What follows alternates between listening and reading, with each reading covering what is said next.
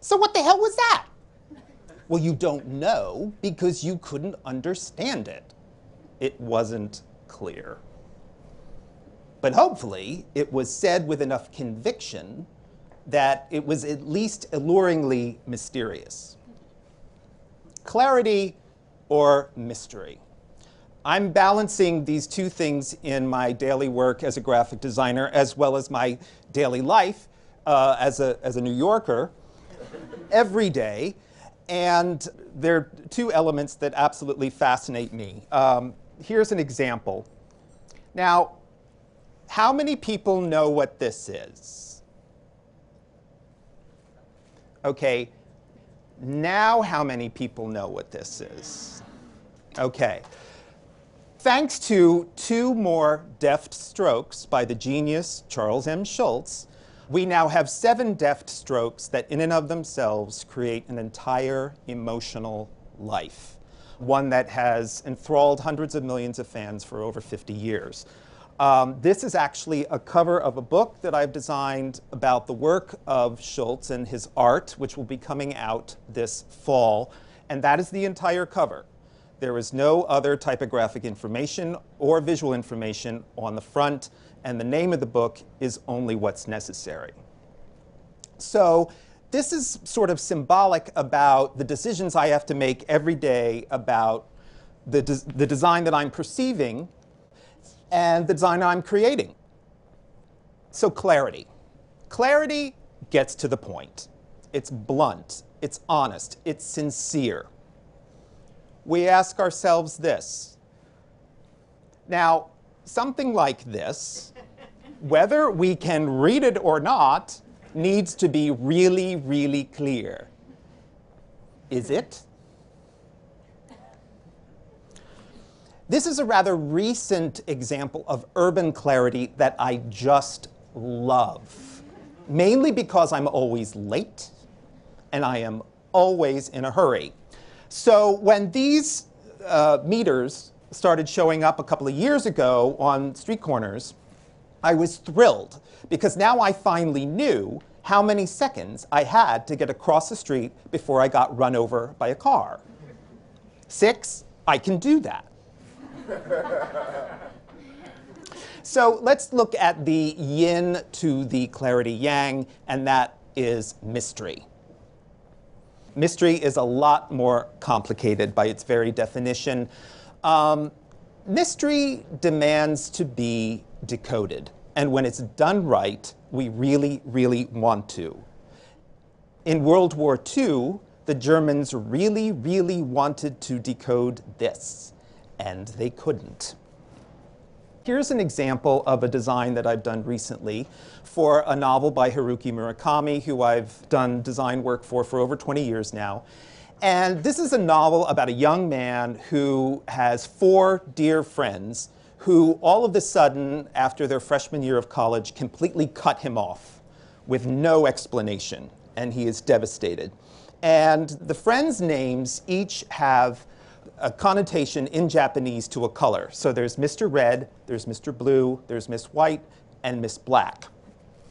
Tsukuru Tazaki, his name does not correspond to a color, so his nickname is colorless. And as he's looking back on their friendship, he recalls that they were like five fingers on a hand. So I created this sort of abstract representation of this. But there's a lot more going on underneath the surface of the story, and there's more going on underneath the surface of the jacket. The four fingers are now four train lines in the Tokyo subway system, which has significance within the story. And then you have the colorless subway line intersecting with each of the other colors, which basically he does later on in the story. He catches up with each of these people to find out why they treated him the way they did. And so this is the uh, three-dimensional finished product sitting on my desk in my office. And what I was hoping for here is that you'll simply be allured by the mystery of what this looks like and will want to read it to decode and find out and to make more clear why it looks the way it does. This is a way to use a more familiar kind of mystery. What does this mean? This is what it means. The visual vernacular is the way we are used to seeing a certain thing applied to something else so that we see it in a different way. This is an approach I wanted to take to a book of essays by David Sedaris that had this title at the time. Now, the challenge here was that this title actually means nothing. It's not connected to any of the essays in the book. It came to the author's boyfriend in a dream. Thank you very much. So, uh, so usually I'm creating a design that is in some way based on the text, but this is all the text there is. So you've got this mysterious uh, title that really doesn't mean anything. So I was trying to think, where might I see a bit of mysterious text that seems to mean something but doesn't? And sure enough, not long after, one evening after a Chinese meal, this arrived, and I thought, ah, bing, ideagasm. Um, I've always loved the hilariously mysterious tropes of fortune cookies that seem to mean something extremely deep, but when you think about them, if you think about them, they really don't. This says hardly anyone knows how much is gained by ignoring the future. Thank you.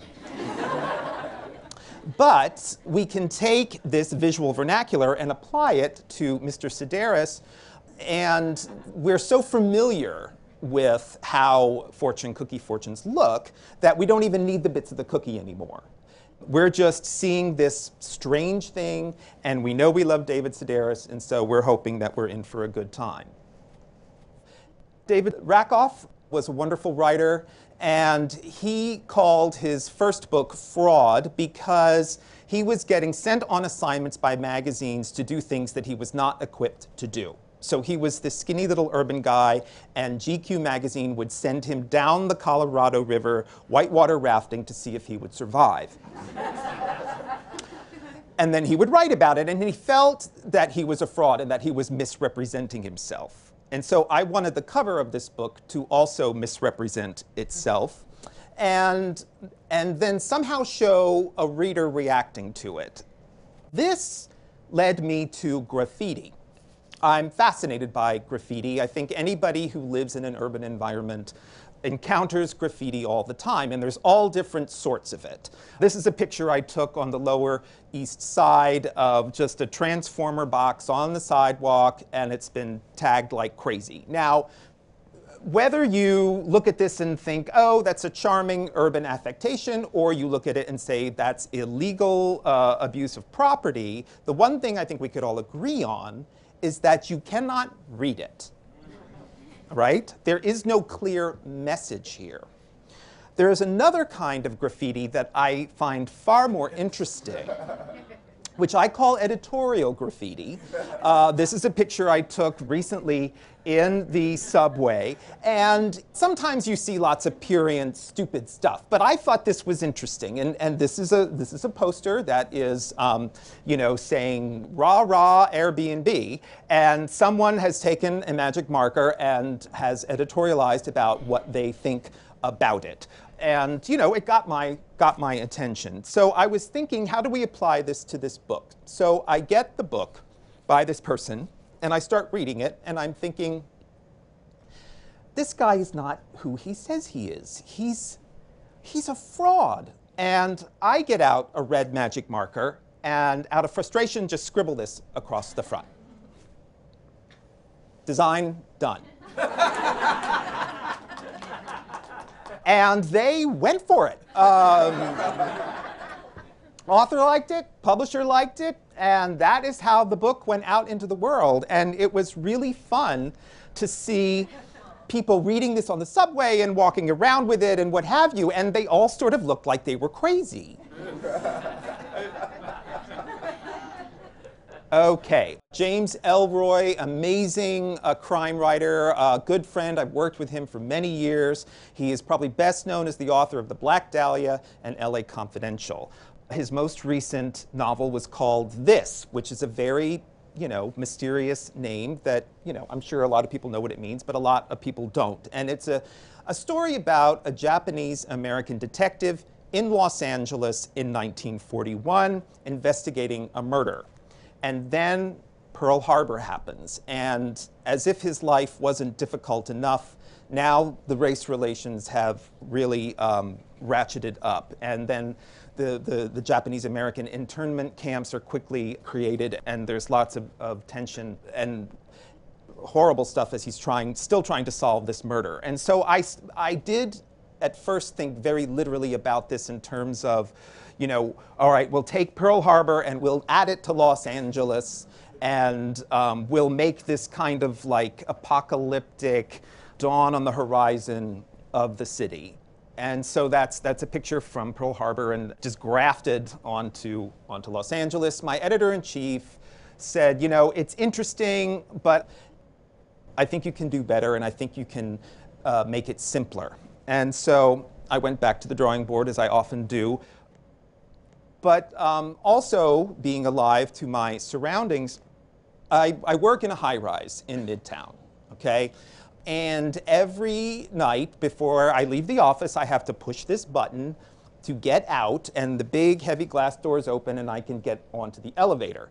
And one night, all of a sudden, you know, I looked at this and I saw it in a way that I hadn't really noticed it before. You know, big red circle, danger and I thought this was so obvious that it, it had to have been done a zillion times. And, and so I did a Google image search and I couldn't find another book cover that you know looked quite like this. And so this is really what solved the problem. And it's graphically it's more interesting and creates the, a, a bigger tension between the idea of a sun, a certain kind of sunrise coming up over LA and America. Mary Roach is an amazing writer who takes potentially mundane scientific subjects and makes them not mundane at all. She makes them really fun. So in this particular case, it's about the human digestive system. So I'm trying to figure out, you know, what is the cover of this book going to be? Uh, this is a self-portrait. Every morning I look at myself in the uh, medicine cabinet uh, mirror to see if my tongue is black. And if it's not, I'm good to go.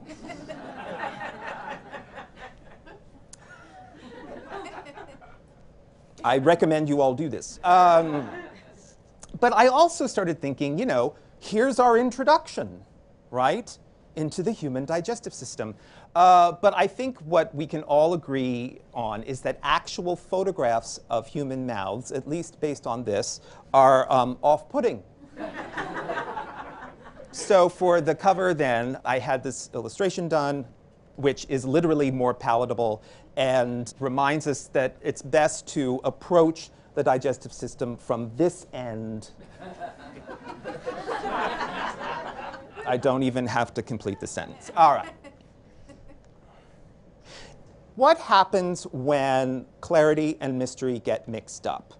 And we see this all the time. This is what I call unuseful mystery. I go down into the subway, take the subway a lot, and this piece of paper is taped to a girder, right? And I, now I'm thinking, uh-oh. Uh, and the train's about to come, and I'm trying to figure out what this means, and, you know, thanks a lot the part of the problem here is that they've compartmentalized the information in a way they think is helpful, and frankly, I don't think it is at all. So this is mystery we do not need. What we need is useful clarity. So just for fun, um, I redesigned this. This is using all the same elements. Thank you. I'm still waiting for a call from the MTA. Uh, you know, I'm actually not even using more colors than they use. They just didn't even bother to make the four and the five green, those idiots. Um, so the first thing we see is that there is a service change. And then, in two complete sentences with a beginning, a middle, and an end, it tells us what the change is and what's going to be happening. Call me crazy.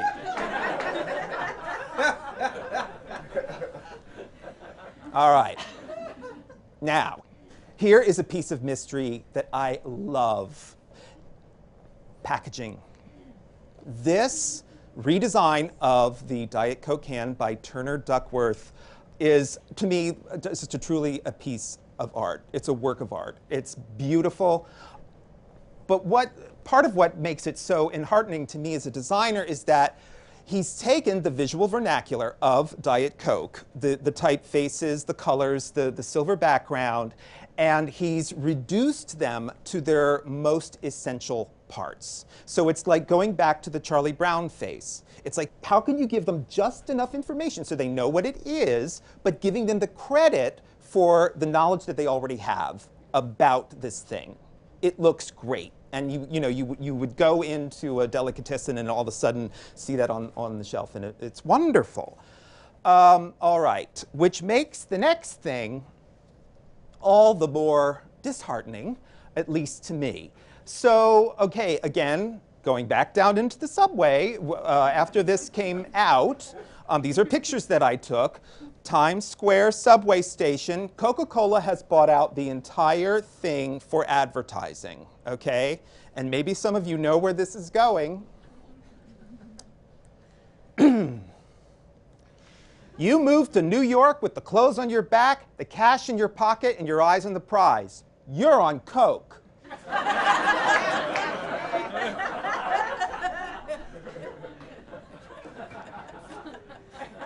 You moved to New York with an MBA, one clean suit, and an extremely firm handshake. You're on Coke. These are real. Not even the support beams were spared, except they switched into Yoda mode. Coke, on.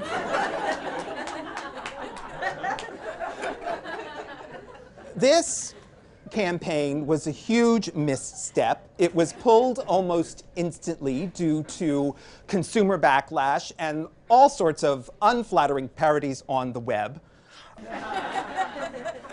and you know, I, also that dot next to you're on, that's not a period, that's a trademark. so thanks a lot.